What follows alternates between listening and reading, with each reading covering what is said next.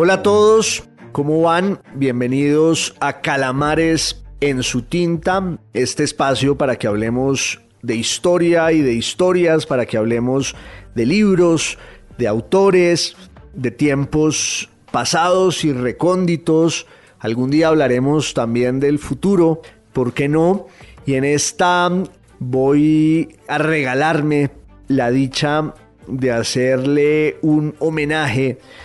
a uno de mis dioses tutelares, uno de los autores a los que más quiero y un gran personaje de la literatura, de la cultura y de la historia en Colombia. Estoy hablando de Álvaro Mutis Jaramillo, un enorme poeta, narrador y pues un verdadero influenciador ahora que abusamos tanto de esa categoría y que se la vamos adjudicando a tantos que quizás no se la merezcan, pero pues ese es otro tema y no quiero entrar en Honduras. Mutis sí que lo fue de verdad, porque era un instigador, un atizador como pocos de influencias literarias y de una vocación febril por la escritura, la poesía, la historia, la belleza. Encontrarse en la vida con Álvaro Mutis es una de las mejores cosas, creo yo, que le pueden pasar a cualquiera por su gracia, por su erudición, por su sentido del humor. Era tan maravilloso y es leerlo y frecuentarlo como oírlo en sus declaraciones, en sus enormidades, en sus entrevistas. Tiene hasta dos libros que se publicaron en 1993 cuando cumplió 70 años, nada menos y nada más en los que se recoge su pensamiento. Uno de esos libros se llama celebraciones y otros fantasmas o demonios, ya no me acuerdo, de Eduardo García Aguilar, que lo publicó en su momento Tercer Mundo Editores y por ahí en algún lado todavía se consigue. Es un libro de entrevista estupendo en el que Mutis ah, revela pues todas sus ideas sobre la literatura, sobre la historia, sobre la novela, sobre la poesía y por supuesto sobre ese enigmático personaje que era casi su alter ego y un héroe romántico como lo llamó Octavio Paz y con el cual su destino estuvo fundido desde el primer momento, desde que Mutis tenía 18, 19 años y escribió sus primeras cosas. Macrol el Gaviero. Y hay otro libro que se ha publicado varias veces de Fernando Quirós que se llama El reino que estaba para mí. Entre otras, creo que siguiéndole el rastro a un poema de Rubén Darío que alude a la pérdida del reino, el reino que estaba para mí. La pérdida del reino, a propósito, es una magnífica novela de otro gran maestro de la literatura latinoamericana del siglo XX que se llama José Bianco, don Pepe Bianco, gran amigo de Jorge Luis Borges y quien fue jefe de redacción de la revista Sur durante mucho tiempo. Sus libros se consiguen en el Fondo de Cultura Económica de México, así que si algún día quieren encontrarse también con ese prodigio que es la obra de Pepe Bianco, de José Bianco, háganlo y pues lo evoco y lo invoco aquí por ese parentesco del título de su novela, la pérdida del reino con el título del libro que Fernando Quirós escribió con una larga entrevista sobre su vida a Álvaro Mutis que se llama El reino que estaba para mí. Vamos a vivir, ojalá, en este 2023. Parece increíble que ya estemos tan ah, lejos en el siglo XXI, que era como un mito que todos albergamos y cultivamos durante nuestro trecho en el siglo pasado, en el siglo XX, y el año 2000 con sus puertas de Jano nos parecía casi imposible y utópico, atravesamos esas puertas y ya vamos en la segunda década del siglo XXI. Pero este 2023 pues tiene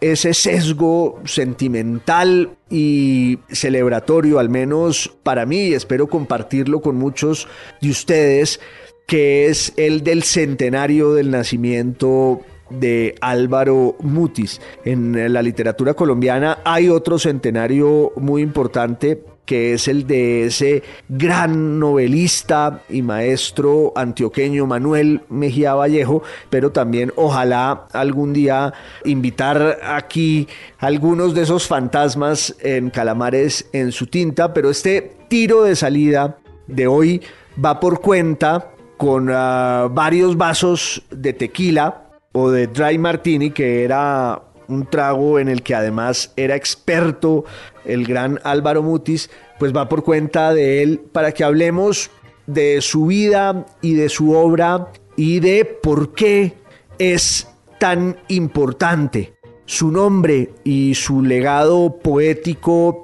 y literario. Durante décadas, Mutis era un escritor conocido solo en algunos cenáculos, no solo en Colombia, sino también afuera, porque sus libros de poesía se habían publicado en México, donde vivió buena parte de su vida, o en la Argentina. Entonces, entre esa legión y esa hermandad, esa cofradía de lectores de poesía, que es una hermandad y una cofradía no exenta de fanatismo y pues con tanta devoción y con tanto entusiasmo, allí la obra de Mutis era celebrada, conocida, tenía nombre y renombre, pero pues no era un autor para el gran público porque por lo general la poesía nunca lo es. Y es quizás uno de sus grandes méritos, que la poesía opera también como una seña masónica, un gesto clandestino que nos convoca y nos hermana y nos reúne y nos permite la dicha absoluta del descubrimiento de esas voces que de pronto no se venden tanto, no circulan, pero que son las que mantienen viva la grandeza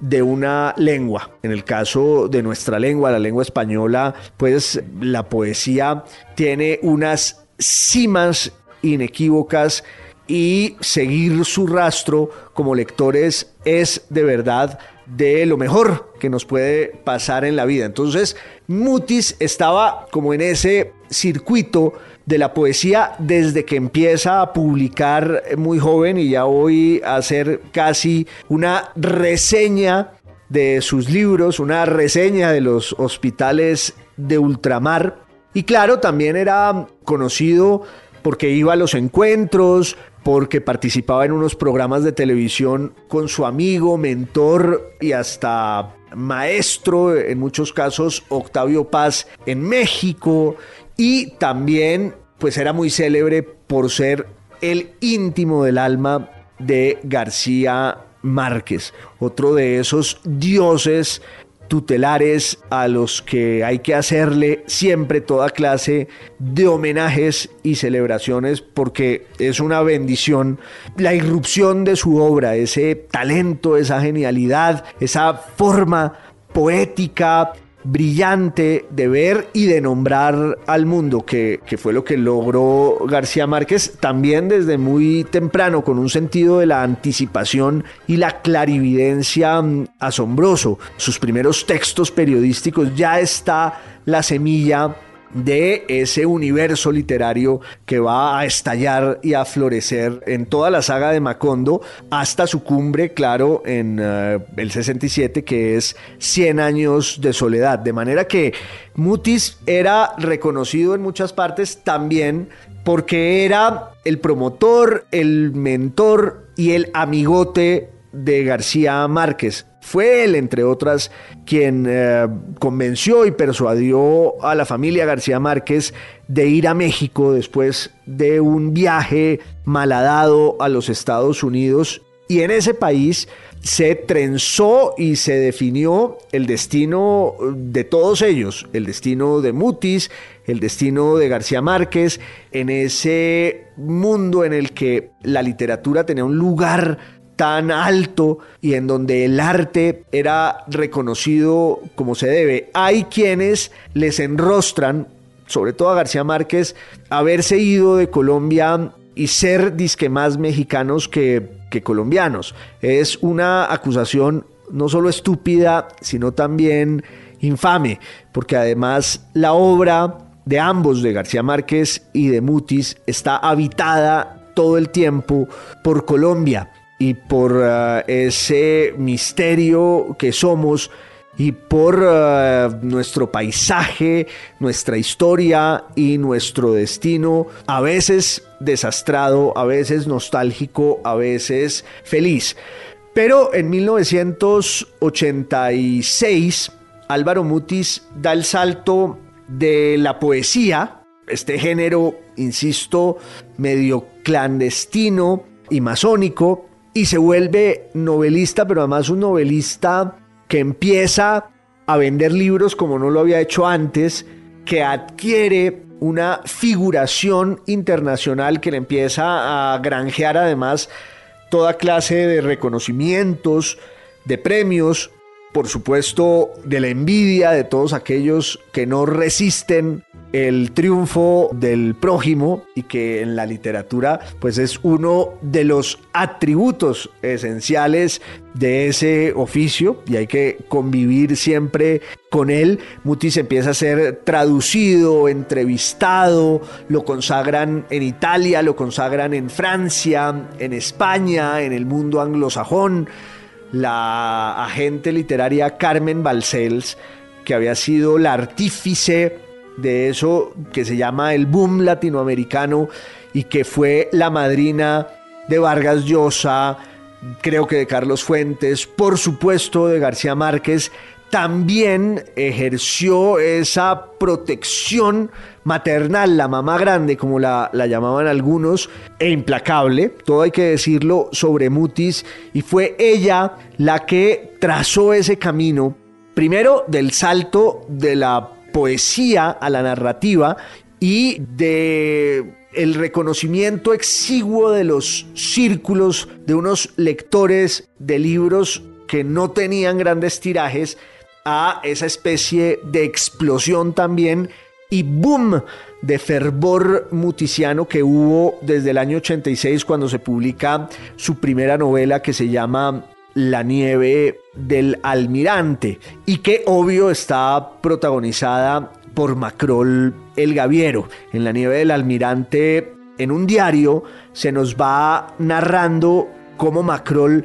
remonta el río Surandó, un río imaginario, al acecho de esas empresas y tribulaciones que ya lo habían marcado en su destino como personaje de la poesía. Siempre lo vimos allí dedicado a las proezas más absurdas y delirantes que él terminaba cumpliendo con gran decoro y con un rigor y una entrega inobjetables y conmovedores justamente porque nunca importaba allí el resultado final. Macrol no va detrás del éxito. El éxito es una de las grandes trampas de la modernidad y de la condición humana. Macrol se lanza a la aventura casi como si ella fuera un objetivo en sí misma, el ritual y la ceremonia de la aventura como aquello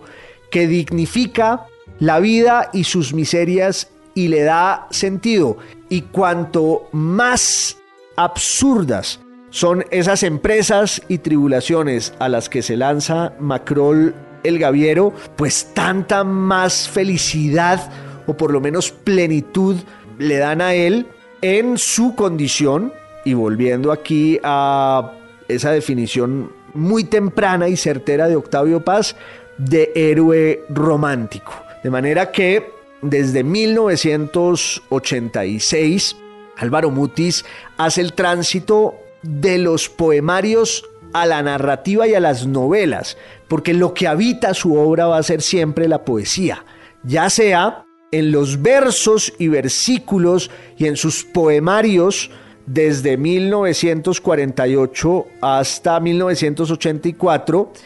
y luego en las novelas en las que el personaje de Macrol se va a revelar como el mismo que fue desde su primera aparición en el primer libro de Mutis que se llama La Balanza, sino antes. Y ahora vamos a volver sobre esa historia. Pero desde 1986 viene una andanada, una seguidilla de novelas protagonizadas por Macrol el Gaviero. En ellas como que se va ensanchando, se va ampliando no solo su identidad, vamos conociendo más de este personaje sobre el que teníamos ya una certeza por sus raptos en la poesía y por las piezas narrativas que había en los poemarios de Mutis protagonizados por Macrol y en los que además de ver su concepción del mundo,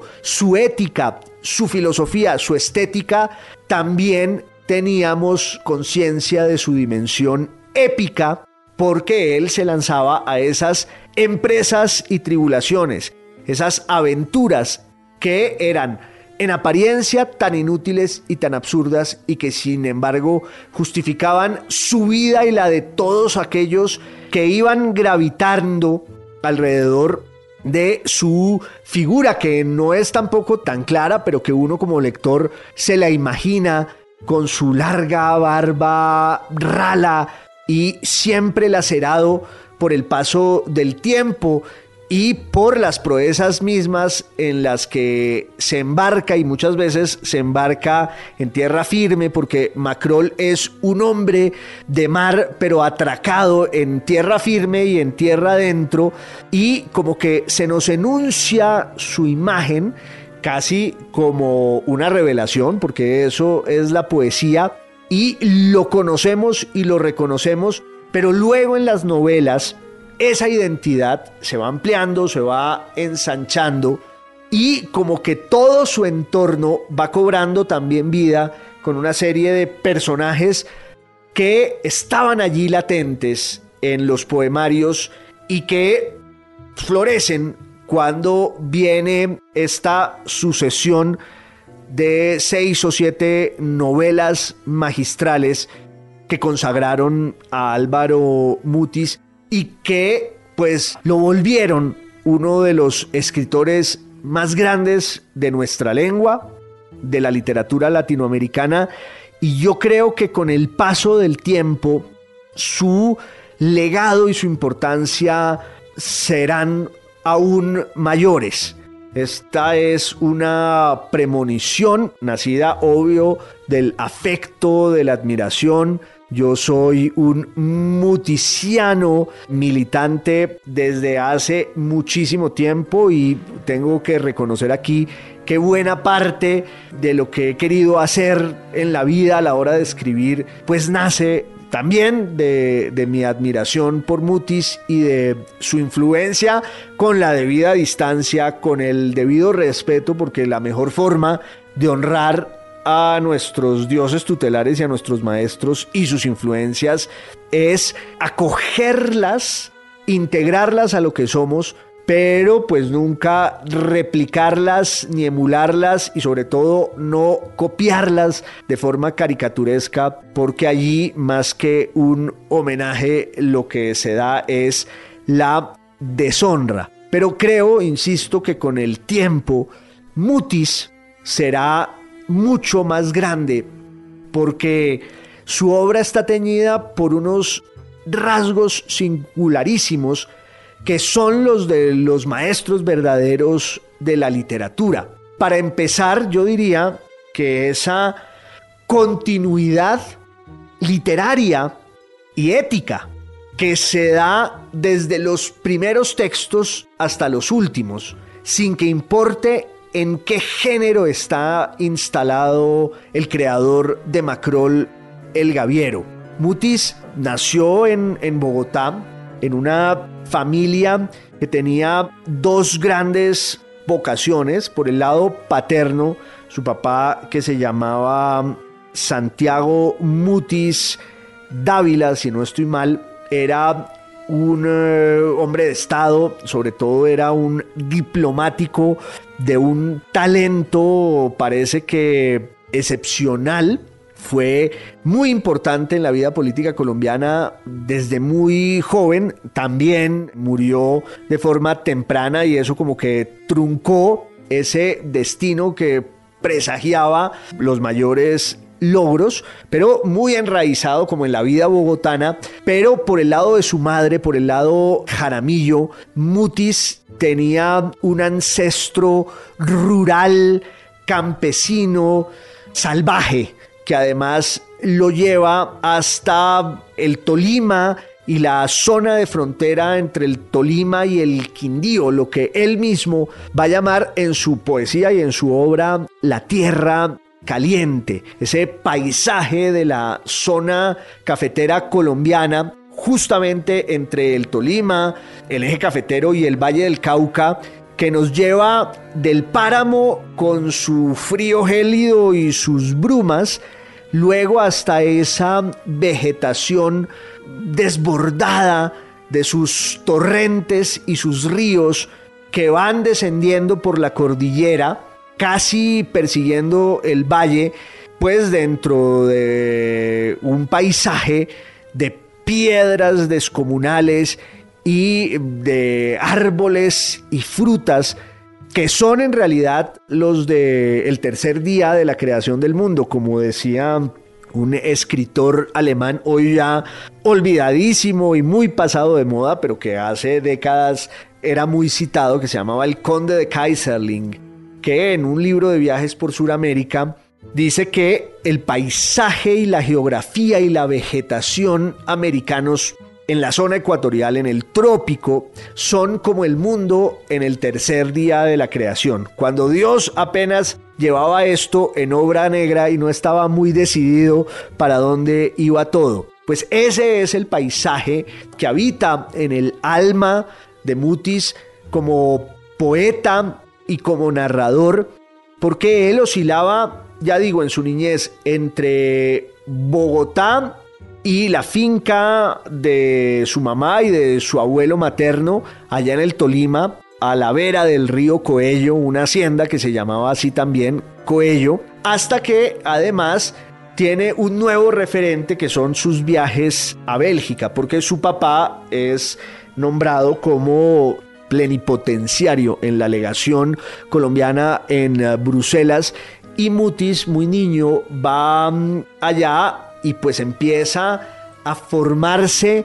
dentro de la tradición pedagógica belga, que era muy particular y muy codiciada por los colombianos por una razón y es que era la posibilidad de aprender francés, pero en un mundo católico, sin eh, la disipación que muchas veces ofrecía París, que además pues era una ciudad muy cara, de manera que muchos colombianos fueron a educarse y a vivir en Bruselas, entre ellos Alfonso López Miquelsen, Álvaro Gómez Hurtado, y allá fue la familia Mutis, tal vez en el Colegio San Michel estuvieron Álvaro y Leopoldo Mutis, los hijos de Santiago Mutis Dávila y doña Carola Jaramillo, que era como se llamaba su madre, pero entonces Mutis vivía de niño entre su aprendizaje de la cultura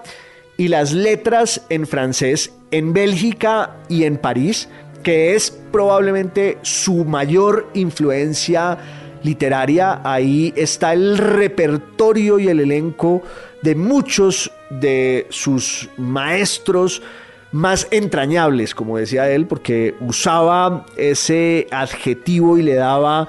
un peso sentimental enorme. Mutis oscilaba entre su vida en Bruselas y en París, la educación en Europa con todo lo que eso significa y las venidas a Colombia durante las vacaciones que no eran las de estar en Bogotá ya, sino adentrarse en Coello y enfrentarse con el trópico, con la tierra caliente, con eh, esa vegetación y eso que para él fue de verdad, como lo narró tantas veces, el paraíso, tirado en una hamaca, leyendo a Salgari, leyendo a Julio Verne y luego asomándose a los cafetales, lanzándose al río. Mutis siempre dijo que ese era el paraíso que tuvo y que perdió, obvio, y que luego va a intentar recuperar todo el tiempo en su poesía y en su obra, también en su narrativa, cuando además eh, se le aparezca, porque eso fue una aparición, una irrupción, una revelación, insisto, eso es la poesía Macrol el Gaviero. Allí en Bruselas y con sus periódicos viajes a Colombia, Mutis estuvo seis o siete u ocho años hasta que su padre muere y su familia materna tiene que volver a Colombia a dedicarse pues al mantenimiento de la finca cafetera en el Tolima, la finca de Coello. Y entonces Mutis entra al colegio del Rosario, que era el, colegio mayor que tenía tanto la formación superior de quienes hacían la carrera de jurisprudencia, creo que todavía no de filosofía, no lo sé, pero también tenía un internado, un colegio en el que se estudiaba el bachillerato. Mutis pues llegó allí con todas las credenciales y las recomendaciones, porque además un ancestro suyo fue una figura eminentísima de la vida rosarista, nada menos y nada más que el sabio José Celestino Mutis, que es en realidad quien trae esa mm, estirpe y ese apellido a Colombia y aquí va a echar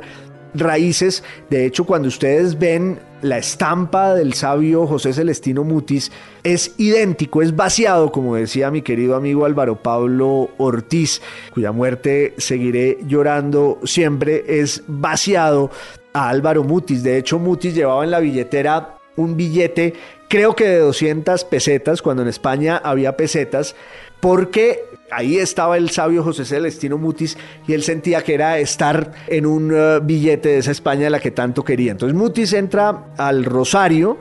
de interno y se dedica al billar, se dedica a leer novelas de aventuras, ya tiene su primer gran contacto con la poesía porque tenía como profesor a un eh, gran escritor o por lo menos a un enorme lector y, y, muy reconocido poeta, muy erudito que era Eduardo Carranza que inició a Mutis en el amor por la poesía castellana desde el siglo XV hasta la generación del 27 en particular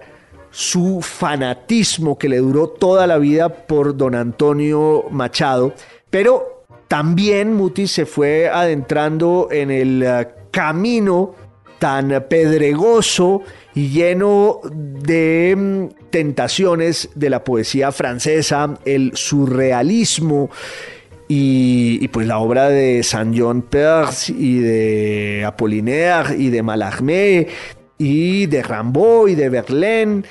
como él mismo le dijo al rector del Rosario cuando le increpó que fuera tan mal estudiante, el famoso Monseñor Castro Silva, que un día lo llamó y le dijo, usted no puede tener estas notas porque su apellido en, en el Rosario entraña un compromiso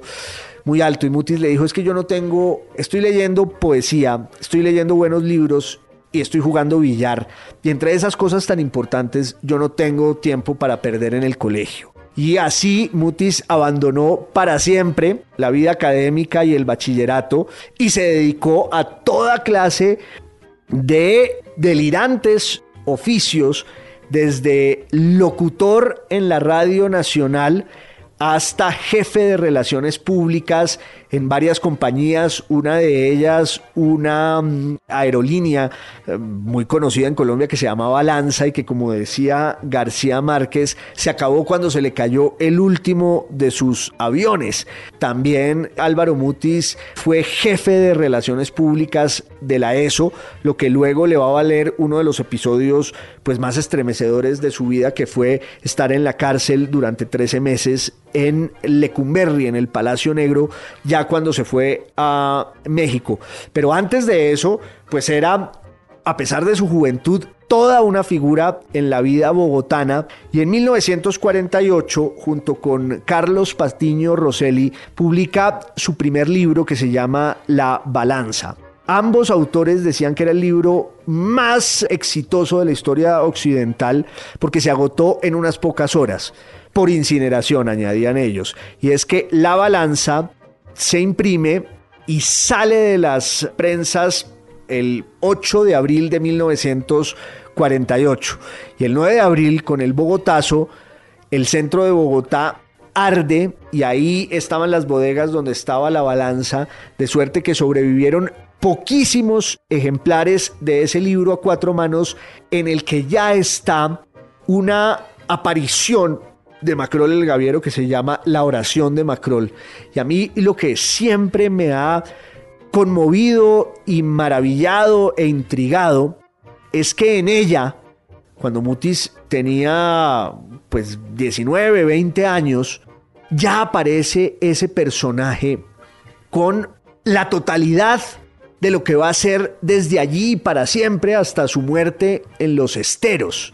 El Macrol de esa primera salida de la balanza es el mismo con el que nos vamos a encontrar cada vez más sabio y decantado a lo largo de los libros y poemarios sucesivos y luego desde el 86 en las novelas. Me parece que es una de las grandes conquistas de la literatura. Primero, ser capaz de concebir un personaje de semejante dimensión, un personaje de esos que acompañan al lector y se le vuelven una presencia tan profunda y tan fuerte que a veces los lectores establecen con ese tipo de personajes una relación más fuerte que la que tienen con quienes habitan en la realidad su mundo y su casa. Es como los personajes de Dickens, como el Quijote, como los personajes de Conrad, etc. Entonces, a una edad tan temprana ya Mutis nos ofrece un personaje así. Dice él que quiso ponerle un nombre como la marca de la Kodak de las películas y de las cámaras fotográficas, que era un nombre que sonaba igual en todas las lenguas. Entonces, Mutis dice que así aparece Macrol y que es una suerte de coartada suya para que su visión del mundo, que era muy escéptica y muy madura, tuviera sentido porque un lector no le iba a creer a un poeta imberbe de 20 años diciendo esas cosas que decía, pero un personaje como Macrol sí tenía la dignidad y la legitimidad para profesar esa visión uh, del mundo. Lo otro es que ya antes de la balanza y antes de la oración de Macrol hay un texto de Mutis que se llama El viaje. Y es un texto surrealista de un viaje de un tren por la cordillera colombiana, siempre la tierra caliente y uno ve que el maquinista de ese tren, el que lleva la locomotora oxidada y raída que termina fundiéndose con la vegetación y pereciendo allí, ese conductor, ese maquinista de esa locomotora de ese tren ya es Macrol, aunque no esté nombrado. Ahora, Mutis empieza la poesía, luego ya tiene una segunda salida con un libro que sale en una mejor editorial, que es eh, la colección de poetas en eh, Buenos Aires, la colección de Losada, que entre otras la dirigía un personaje que se llamaba Guillermo de Torre, casado con Nora Borges, la hermana de Jorge Luis Borges, y se odiaban. Jorge Luis Borges y su cuñado Guillermo de Torres, alguna vez le preguntaron a Borges que cómo iba su relación con su cuñado. Guillermo de Torre era completamente sordo, Borges ya era completamente ciego y Borges dijo, va magníficamente, yo no lo veo y él no me oye. Guillermo de Torre es tristemente célebre porque fue quien recibió la hojarasca, la primera novela de García Márquez, y la rechazó con una carta en la que le decía al autor que se dedicara a otras cosas porque no tenía ningún futuro en la literatura, como ese pobre desdichado que rechazó a los Beatles en Deca. Dick Rowe, que les dijo, los grupos con guitarra están condenados a desaparecer. Pero Guillermo de Torre sí acoge la poesía de Mutis, la publica en Losada, en ese libro que se llama Los elementos del desastre, que de alguna manera recoge lo que ya venía con la balanza y empieza a proyectar a Mutis como un poeta en Latinoamérica. Su obra va a ser saludada por otro grandísimo poeta y crítico y ensayista que luego sería Premio Nobel de Literatura mexicano, Octavio Paz, que dice Macrol es un personaje romántico, es un héroe romántico y esa es una definición que a mí me encanta porque en realidad el romanticismo es también como esa crítica profunda y demoledora a los mitos y a las mentiras del racionalismo, de la modernidad, de la ilustración cuando se vuelve un discurso tan opresivo, basado como eh, en esas conquistas y esas obsesiones que tienen que ver con el éxito, con la superación personal, con la riqueza, con lo material. Y por esa razón, eh, pues Octavio Paz dice, aquí tenemos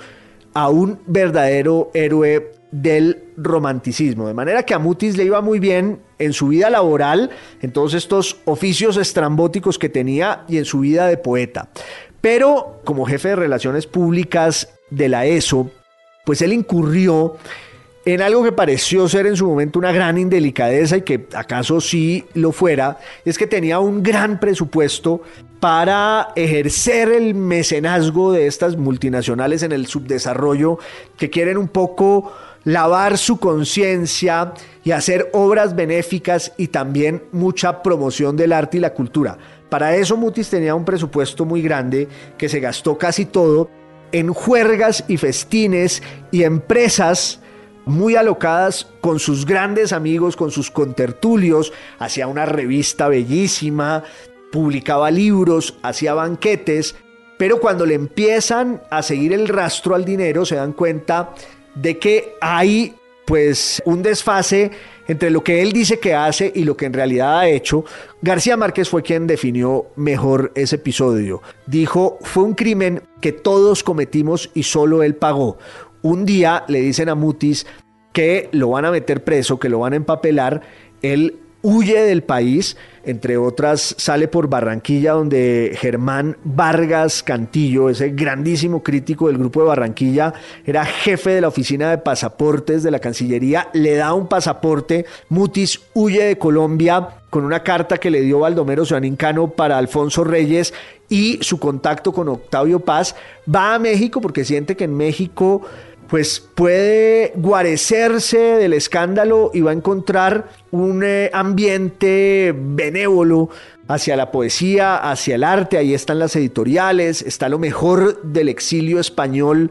allí en Argentina por cuenta de la guerra civil. Mutis llega a México, en México va a volverse también una gran figura por su encanto, por su apostura, por su elocuencia, por su sentido del humor, y empieza a escalar en la vida social y en la vida incluso laboral hasta que un día lo busca la Interpol y le dice, usted tiene una orden de captura, pero el agente de la Interpol queda tan seducido con Mutis que le dice, reunámonos todas las semanas en un restaurante y yo quiero tenerlo controlado, pero no lo voy a meter a la cárcel. Así pasaron unos meses hasta que finalmente pues el encierro es inevitable. Mutis va al Palacio Negro, como se llamaba, la gran cárcel de Lecumberri en la Ciudad de México, el Panóptico, como aquí el Museo Nacional de Colombia, que tenía la misma función. Hoy en día el Panóptico en México es el Archivo Nacional y pues Mutis tiene la experiencia estremecedora de la cárcel, que digo yo es como una experiencia dickensiana. Álvaro Mutis tenía un autor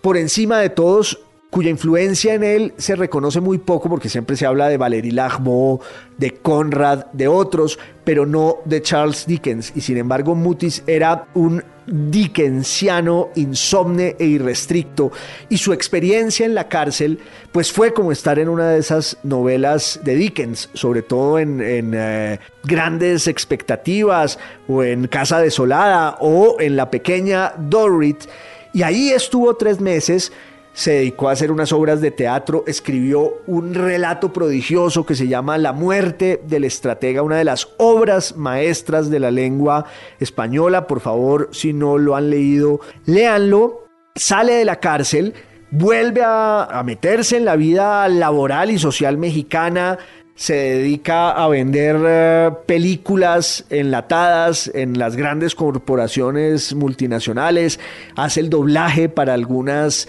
series que lo volvieron muy famoso y como él mismo decía, el día en que me jubile voy a hacer una gran novela sobre Macrol el Gaviero, porque no abandona su poesía, Ahora, después de la experiencia en la cárcel, hay un ingrediente que empieza a habitar la poesía de Mutis que es su erudición y su profundo conocimiento de la historia. Entonces tenemos ese mundo de Macrol y sus empresas y tribulaciones y el paisaje de la tierra caliente colombiana y también tenemos esa obsesión con César Borgia, con sus principales autores, el propio Conrad, con Marcel Proust. Tenemos su obsesión por eh, la presencia de los árabes, sobre todo los Omeya, en la España de la Edad Media, de manera que él empieza a escribir unos poemarios que van como un péndulo de la saga macroliana a una reflexión histórica muy bella y muy profunda, su gran amor por la monarquía castellana, sobre todo por la figura del rey Felipe II, sobre el que hizo uno de sus primeros poemas y también uno de sus últimos libros de poemas que se llama La Crónica Regia y la Alabanza del Reino. Pero dos años antes de jubilarse, se sienta y como se lo había prometido a García Márquez, hace esta saga de novelas o la inaugura con un texto magistral que se llama como ya había escrito un poema con ese título, La nieve del almirante. En el poema vemos a Macrol en la cordillera arrastrando consigo en una pierna, la pierna derecha, una llaga purulenta. Está acompañado por una mujer enigmática y está siempre al filo del abismo. Luego, ya vemos que en La nieve del almirante, la novela es este viaje por el río Surandó y su evocación de su relación con la mujer esa que estaba en el poema y con la cual tenía una tienda en la cima de la cordillera que se llama Flor Esteves. A partir de ahí, Mutis escribe y escribe unas novelas que son una delicia y en las cuales Macrol se vuelve prosaico, obvio, salta de la poesía a la novela, casi en paracaídas, arrastrando en sus llagas y las heridas siempre el tono de la poesía, pero lo vemos ahora enfrentarse al mundo de la, de la narrativa y a esas mismas empresas y tribulaciones, esas aventuras, ese relato épico en el que además va a encontrarse con eh, malos de novela y con unos socios y unos amigos para siempre, porque en últimas pues eh, en la vida de Álvaro Mutis hay también una celebración constante de la amistad como uno de los premios y consuelos que nos quedan en este mundo, porque este mundo es el de la expulsión del paraíso. Mutis tuvo su paraíso en Coello, lo perdió y trata de recobrarlo siempre en sus poemas y luego en ah, sus novelas. Y para él Insisto, la amistad es como el premio y el consuelo que hay por estar en eh, este exilio del paraíso. Uno de los mejores amigos de Macrol es un personaje al que yo adoro, que se llama Abdul Bashur, que entre otras tiene estrabismo, tiene un ojo perdido, que es un guiño que Mutis le regala como el mejor homenaje a la memoria de su gran mentor en la vida y en las lecturas, que fue don Ernesto Folkening, un crítico literario como no ha habido ninguno en la vida colombiana, entre otras Folkening era alemán, llegó muy joven a Colombia huyendo de los nazis y era el más grande de los lectores que hubo aquí y el eh, más agudo y lúcido de los críticos literarios. Y fue íntimo del alma de Álvaro Mutis A Ernesto Folkening está dedicado uno de los mejores poemas de Álvaro Mutis que se llama Funeral en Viana y está dedicada también esa primera novela sobre Macrol el Gaviero que se llama La nieve del almirante. Luego se hizo una película de la saga de Macrol que se llama Ilona llega con la lluvia, protagonizada por Margarita Rosa de Francisco y Humberto Dorado, dirigida por Sergio Cabrera y es una buena forma de honrar la literatura en una obra cinematográfica que no desmerece para nada de su arquetipo, pero esta vez que estamos conmemorando y celebrando los primeros 100 años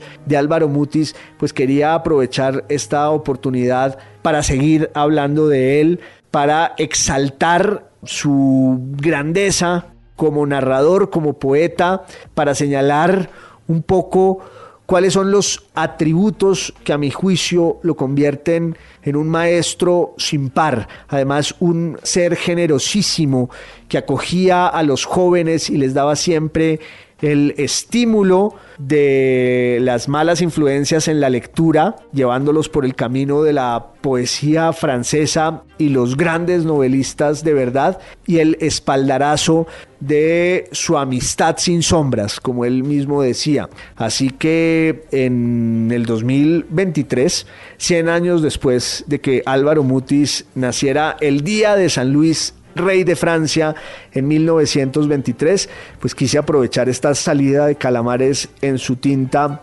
para homenajearlo. Espero que nos sigan acompañando con más temas, historias, libros, el pasado, el presente y el futuro en esto que es radio, que es podcast, que es video y les mando un gran abrazo hasta la próxima.